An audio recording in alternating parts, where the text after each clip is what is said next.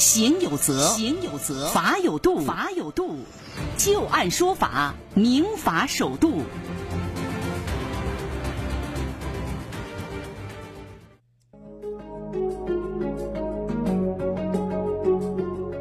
好的，欢迎大家继续关注收听由知金和律师张玉柱为您带来的旧案说法。接下来我们来看第二个案例。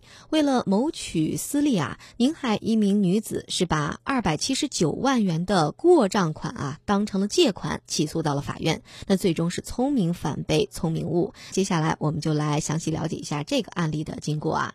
在二零一七年八月份，原告柴女士向当地法院起诉称啊，说王先生因为公司经营所需，于二零一三年曾经分五次向自己借款，一共是二百七十九万元。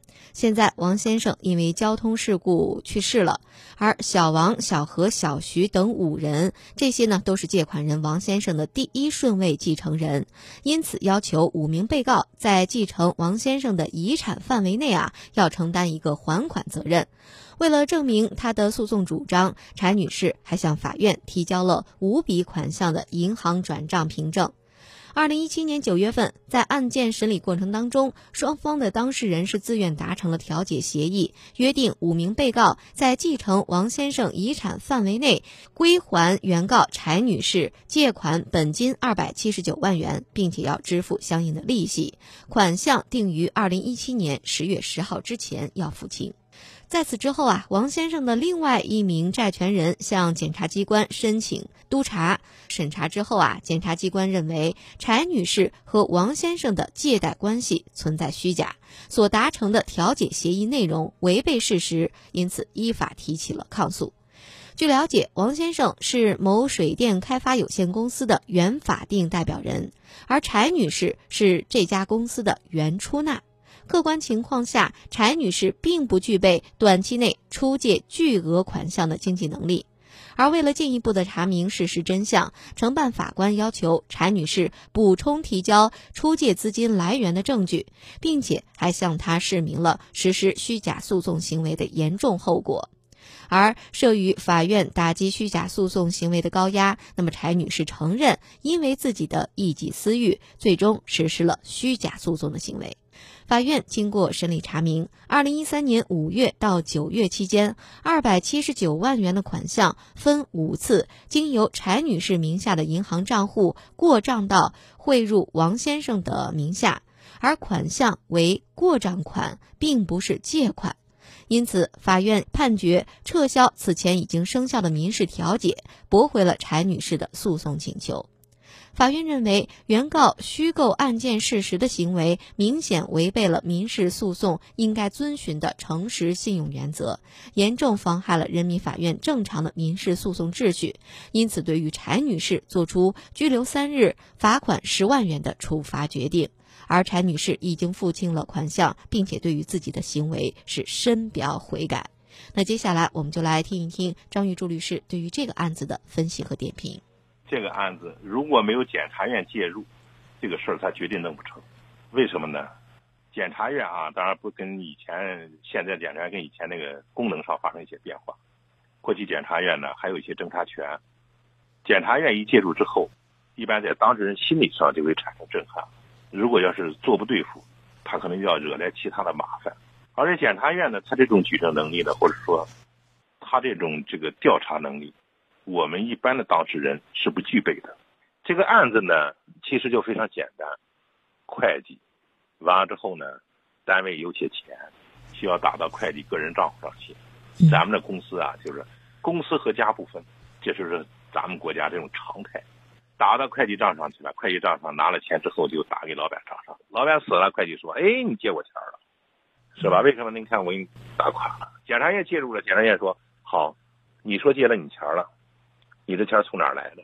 嗯，你把这事给我说清楚，是吧？说不清楚了，那我们还可以采取其他手段进行调查去，是吧？调查出来了，那虚假诉讼，那后果比这个后果可严重多了。嗯，最后他害怕了，他说些实话了。所以说，就看出来了，检察院介入，他这个这个这个举证能力，是吧？我们当事人是不具备的。那么这种事情的产生呢，以最高人民法院的规定呢？也有关系，是吧？再放在以前，你仅拿转账凭证没有借条，你去打官司，一般法院不支持你。光拿了借条了，没有转账凭证，法院就问一句话：借条是不是你签的？是你签的你就输。但是后来最高人民法院开始改也规定了，是吧？又想周全到很多人亲戚朋友之间借钱之后，又不打借条了，是吧？拿转账凭证了之后呢，也可以进行审查。那么这时候就给这些人钻了一个空子。所以说这个案子的发生，法律规定这个东西咱们不能妄议，也没有用，是吧？法律规定就是这样了，咱们只能遵守顺应的法律。但是呢，作为老板来讲，公司和家不分。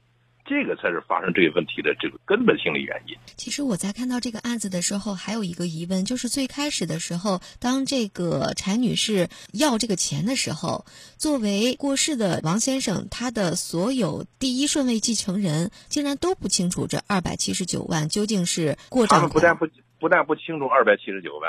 那个公司那个账，他们家里人，他们好像都不太清楚。嗯，他肯定因为什么？他没有参与企业经营是别人说什么就是什么，最后还达成了一个调解协议。啊，对呀。如果你要是说你清楚了这里边事儿了，自然而然你就你就能说清楚。二百七十九万是你的吧？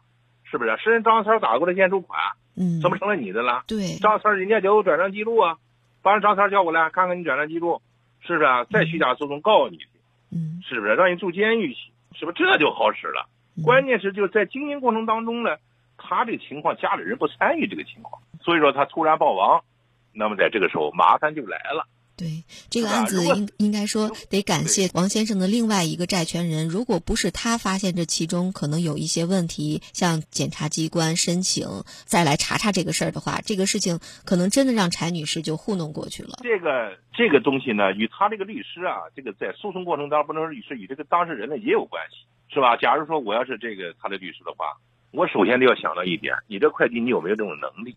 你家老头吃低保，你一个月在我这挣三千，你哪来的七百九十多万的？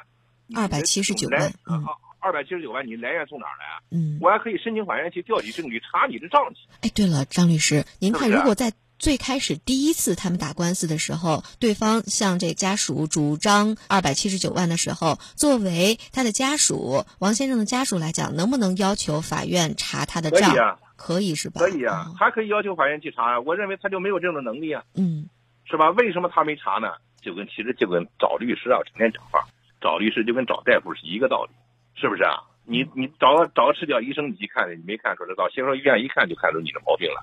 客观情况在那摆着呢，关键你能不能想到，你能不能看到，嗯，能不能做到，最后的结果就是不一样的。